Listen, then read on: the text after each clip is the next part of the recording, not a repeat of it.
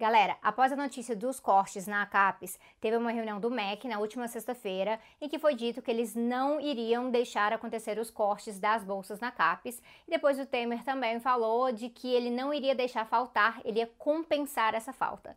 Como a gente não acredita em muita coisa que sai da boca do Temer ou da base deste governo, a gente resolveu gravar o vídeo da forma que tá. Então eu gravei o vídeo como eu estava planejando para a gente já ficar preparado e para saber que sem mobilização a gente não consegue muita coisa nesse país. Então vai o vídeo do jeito que eu tinha planejado antes. Ano passado, mais ou menos nessa época do ano, o CNPq soltou um comunicado avisando dos cortes em bolsas e financiamento de pesquisa. A razão era que o orçamento que havia sido aprovado simplesmente não foi entregue completamente, então o CNPq só teria recebido 56% do que tinha sido prometido até então. É, no ano passado, a situação da CAPES também já estava péssima, já que a instituição já tinha perdido um bilhão de reais anuais desde 2015. E aí, uns dias atrás, veio a bomba de 2018. A CAPES, na pessoa do próprio presidente da CAPES, comunicou abertamente que os cortes que receberam do governo vão comprometer o pagamento de bolsas de pesquisa e de iniciação de docência em todo o país a partir do ano que vem. Só em mestrado, doutorado e pós-doutorado vão ser 93 mil pesquisadores sendo prejudicados. E ao todo são umas 200 mil bolsas cortadas por falta de recursos, mesmo sendo que esses recursos estavam previstos na Lei de Diretrizes Orçamentárias, a LDO. Então eu vim aqui contar para vocês sobre isso e também para tentar te convencer a lutar com a gente para reverter esses cortes e exigir de vez por todas que qualquer governo, este, o próximo, dê à pesquisa o valor que ela merece para a gente avançar no Brasil, porque sem pesquisa não existe desenvolvimento independente, não existe de forma alguma, e quando o assunto é o futuro da pesquisa no Brasil, não dá para bancar de isentão. A gente tem que ter lado, e esse lado é o do público gratuito para todos, é o de oportunidade para todos, para produzir pesquisa para todos.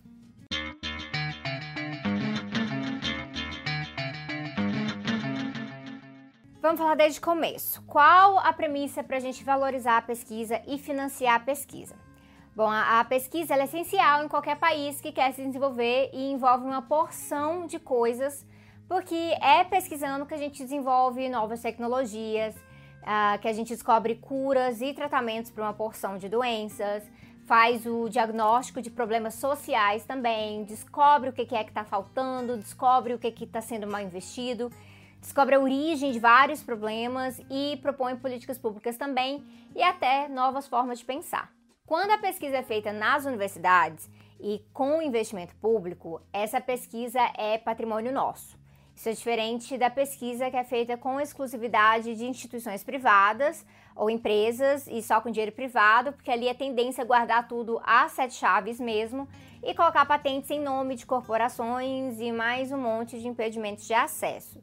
Por isso que a pesquisa com financiamento público ela é muito importante, porque ela é de todos e todos podem construir conhecimento a partir delas. Isso, gente, é valorizado no mundo todo também. Nos Estados Unidos, mesmo é o governo e as próprias universidades, através de doações, que financiam a maior parte das pesquisas que acontecem. E eu vou deixar links de fontes aqui, porque vez ou outra Mentem pra gente que lá fora é a iniciativa privada que domina o investimento em pesquisa em todas as áreas e que deveria ser assim no Brasil.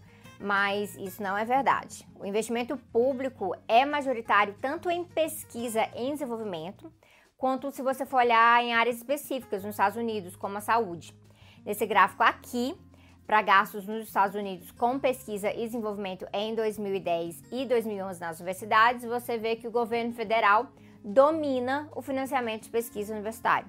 É, aí depois vem as próprias universidades, como eu disse, depois outros setores federais, depois organizações sem fins lucrativos, depois governos locais e só depois empresas. Na China, a situação também é de bastante foco em pesquisa. Eles querem fazer do país uma superpotência na ciência, enquanto aqui no Brasil a gente tira prioridade, não valoriza, Uh, mesmo quando qualquer brasileiro vai te responder, se você perguntar que o que a gente precisa no Brasil é de educação. Pois acontece que o ensino superior e a comunidade científica representam também algo que é educação.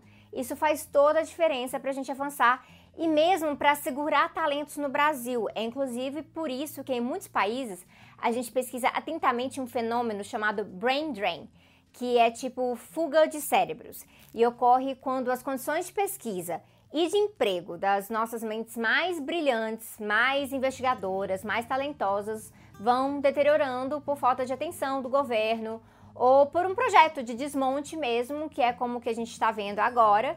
E aí um monte de pesquisador muda para fora do país em busca de ser valorizado e de ter um bom emprego mesmo. Isso se a pessoa puder, porque catar o seu diploma e ir para outro lugar também é um privilégio. E se em 2015 2015, o Brasil perdeu 50 mil cientistas e pesquisadores para universidades estrangeiras e a situação não estava tão horrorosa como hoje, imagina o que, deve acontecer nos próximos anos. Acontece que a situação da pesquisa no Brasil está cada dia pior, com um governo que demonstrou claramente não ligar para o status de conhecimento geral. E teve até uma sabatina recente em que vários candidatos à presidência mostraram também não estarem nem aí para a produção de conhecimento científico no Brasil uh, e até distorcendo dados e tudo mais. E com isso a gente corre o risco de entrar numa situação de brain drain crescente, dessa fuga de cérebros. Uh, isso além de ver também as nossas instituições de ensino afundarem. É, os nossos estudantes pesquisadores também estão surtando com um problema de saúde mental que é uma coisa que vai se agravando, sim, com muita gente sem conseguir pagar suas próprias contas, as contas mais básicas. E a gente pode acabar vendo o país todo emburrecer, assim, porque isso tudo é cíclico. Sem pesquisa, as universidades viram meras maquininhas de reproduzir conhecimento, conhecimento antigo, sem averiguação crítica. Isso afeta os professores sendo formados e afeta o conhecimento que vai chegar em todo mundo. Aí seja a criança de 4 anos seja o pesquisador responsável por analisar a situação do saneamento básico no estado de São Paulo, por exemplo. E a gente corre esse risco porque esse é justamente o projeto da elite brasileira: é afundar as nossas universidades para que o setor privado de educação cresça. É manter as pesquisas só dentro das grandes empresas e protegidas com esses contratos de propriedade intelectual é também transformar o ensino no Brasil num ensino meramente básico mesmo, onde a gente não pode ensinar nada crítico, uh, vídeo que propõe a galera do Escola Sem Partido, por exemplo, e onde não se aprende nada além daquilo que uma empresa precisa que você saiba na hora de fazer a sua tarefa do seu emprego. E aí, aí quem pode, quem tem condições e quiser saber mais, essas pessoas podem estudar fora. Pode pegar uma bolsa fora, talvez, trabalhar e produzir fora. Enquanto no Brasil, a nossa economia continua dependente e a nossa visão de desenvolvimento continua essa mesma visão, que é uma visão empobrecida, que não considera nada que a pesquisa vem nos mostrando nas últimas décadas, que é a questão ambiental, a questão das mulheres, a questão do povo negro, dos povos indígenas, a questão da precarização do trabalho, a, da financiarização da vida, das pessoas LGBT, das mudanças nas estruturas familiares no acesso à saúde e à educação e mais um monte de coisa, porque tudo que a gente aprende de novo vem de pesquisa. Pesquisa que é pública, pesquisa que não tem dono privado e nem tem patente para cobrar direitos monetários, é pesquisa que você pode acessar e eu também. E eu acesso muito, inclusive, para poder fazer vídeos aqui pra gente. A CAPES e o CNPq são as principais instituições federais de financiamento de pesquisa e divulgação de conhecimento no Brasil. São vários programas ali, várias modalidades diferentes de pesquisa, e é aonde o pesquisador brasileiro recorre para poder levantar dados, para analisar, para produzir conclusões e mais um monte de coisa. Esses cortes estão ocorrendo, eles não são totalmente uma novidade. Tanto o CNPq quanto a CAPES sofreram cortes em 2015, mas nada, nada, nada comparado com como está a situação hoje nas duas instituições. É, olha a situação drástica mesmo deste gráfico aqui do site do CNPq. Hoje o descaso é escancarado e é um desmonte muito, muito proposital, na minha opinião, por conta dos benefícios da pesquisa para a independência do povo e do país diante do capital, tanto o capital nacional quanto o capital estrangeiro. Só que aí alguém me fala: olha, é uma pena, eu sinto muito, mas o país está em crise e é assim mesmo que funciona. Só que não é assim. A austeridade é um projeto político-econômico que é desenhado para precarizar setores inteiros. E por mais que tenham dito para você que a PEC dos gastos ah, por exemplo, não prejudicaria a saúde e a educação, eu vim aqui contar para vocês que não é bem assim. e que a gente já está sentindo o peso disso tudo e que se a gente não se mexer, eles vão ganhar o que eles realmente querem, que é um país sem ciência, um país sem educação, cada vez mais dependente e desigual, como eu já falei, e cada vez mais refém da elite do conhecimento. E olha só, Uh, quando os Estados Unidos passaram por, aquela crise de 2000, 2009, vocês lembram? Com os bancos quebrando e depois sendo salvos pelo governo, o governo teve que se esculhambar para achar grana para salvar os bancos, né? Mas eles preservaram a pesquisa. Uh, porque qualquer um sabe da importância dos investimentos na pesquisa e um ambiente que incentiva as mais diversas formas de conhecimento na sociedade e que também ajuda a gente a explicar a realidade com mais do que meros achismos. Mas no Brasil tá tudo ao contrário, especialmente agora que a gente tem um governo muito mais subserviente aos interesses da elite brasileira e que, como eu expliquei no vídeo de capitalismo à brasileira aqui no canal, esse governo e essa elite, a elite se acomodou com ser dependente e ser subdesenvolvida mesmo. E por que que tá tudo ao contrário? É, bom, vocês lembram daquela PEC do teto de gastos? Acabei de mencionar aqui. Ah, essa PEC limitava os gastos por 20 anos. E que a gente avisou que isso ia afetar a saúde e a educação. Eles falaram que não ia afetar, colocaram lá para não afetar em 2017, mas depois sim. Então a gente já está vendo como isso começou. Ao mesmo tempo que a Lei de Diretrizes Orçamentárias, que é essa LDO, definiu o orçamento como de 2018 para a CAPES, a CAPES recebeu também um teto e esse teto inviabiliza as suas operações. Esse teto orçamentário, ele vem já do projeto de lei de orçamento anual de 2019, que é a LOA, e é muito inferior ao que estava determinado na LDO. E inferior porque a LOA é regida pela emenda constitucional 95, que rege sobre o orçamento por nada mais nada menos que 20 anos. Essa é a emenda constitucional 95, que é o resultado da PEC 241 e da PEC 55, e que foram os nomes que receberam na Câmara, ah, na Câmara e no Senado, e que nós fizemos muita luta contra ela e agora a gente está sofrendo as consequências dessa derrota, que não é uma derrota assim da esquerda, é uma derrota do Brasil todo. E eu queria terminar falando que isso tudo sim é muito ruim e não é só para o estado da pesquisa e do conhecimento no Brasil, mas também para as milhares de pessoas que fazem pesquisa e que estudam.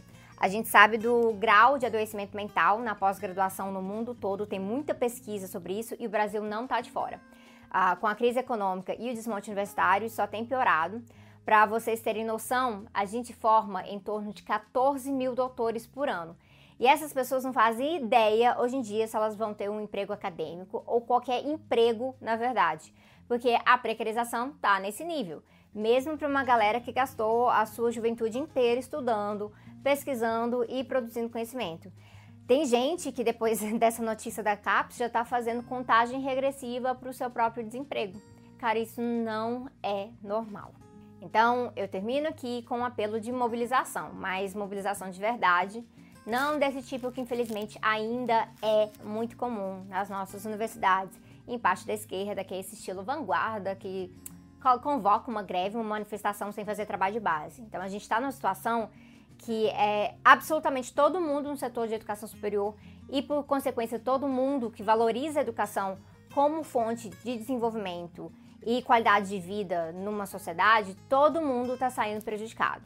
Então a gente tem que barrar esse corte, a gente tem que demandar mais e parar de dar ouvidos para essa conversa fajuta de que não tem dinheiro quando o orçamento da CAPES era resolvido facinho, facinho, facinho, se o governo revogasse esse tanto de desoneração fiscal que sai concedendo aí para empresas bilionárias. Que é o seguinte, essa desoneração fiscal é quando o governo escolhe não cobrar tributos de alguém. No caso, muitas empresas. E o Brasil tem um sistema tributário que é muito injusto, mas ele é injusto com pessoas que pagam um fardo totalmente desproporcional, especialmente quanto mais pobre você for, já que a gente tem muito imposto sobre o consumo. Mas as grandes empresas recebem esse passe livre de impostos o tempo todo, e é isso que gera um impacto negativo na arrecadação. E aí o governo vem e conta pra gente que tá quebrado e a gente que tem que pagar a conta. Enquanto isso, o relatório do Tribunal de Contas da União do ano passado, ele revelou que fizemos desonerações fiscais no valor de 354,7 bilhões de reais em 2016, o que seria 30% da receita líquida do governo. Em 2017, foram mais de 400 bilhões de reais nesses incentivos fiscais para empresas. Quanto mais ou menos um quinto dessa renúncia vem do Simples Nacional, que aí representa pequenas empresas que geram por volta de 70% da renda de brasileiros que estão ocupados no setor privado, os outros quatro quintos, quatro quintos não. E o problema é que, mesmo com a lei de responsabilidade fiscal estabelecendo que essas desonerações sejam cobertas por aumento em arrecadação de alguma outra forma, é, seja com novos tributos em outra área ou com crescimento econômico, no momento de crise e com os empresários e os bancos estão mandando e desmandando no país, a gente tem uma situação que 44%, 44 dos incentivos fiscais não são nem fiscalizados. E eu nem vou entrar no mérito da grana que o Temer gastou em emendas para se livrar das denúncias no Congresso, né? Tinha grana aí para salvar a CAPES, sim. O que está acontecendo agora é exatamente o que eles querem. Lembram do pato da Fiesp, que a Fiesp é aquela que representa a classe empresarial, e que eles falaram que eles não queriam pagar o pato. Mas é claro, porque eles queriam que a população pagasse. E é o que está acontecendo com a pesquisa, ciência e educação no Brasil. Isso é só o começo. Imagina se esse teto de gastos é mantido mesmo por duas décadas inteiras, galera. Então vamos se unir, vamos se organizar nesse começo de semestre, vai fazer muito debate, conversar com as pessoas. Vamos também prestar atenção nas urnas, porque são poucos os candidatos dispostos a revogar as contraformas do Temer. Isso é necessário para trazer os investimentos sociais que a gente realmente precisa no Brasil para o Brasil crescer de verdade e não só para o 1%. É isso aí, galera. Mais uma vez, obrigado por acompanhar aqui no canal. As referências, as fontes das coisas que eu falei aqui estão na descrição ou nos próprios comentários mesmo. Eu sempre deixo elas por aqui. Acho muito importante porque para fazer esse vídeo a gente faz pesquisa. Então é uma forma de valorizar a pesquisa no Brasil e ajudar a divulgar essa pesquisa também. Confiram tudo nas outras redes também, Twitter, Instagram e tudo mais. Se você não está inscrito, se inscreva, coloca o sininho ali para receber notificação. E é isso, eu vejo vocês em breve.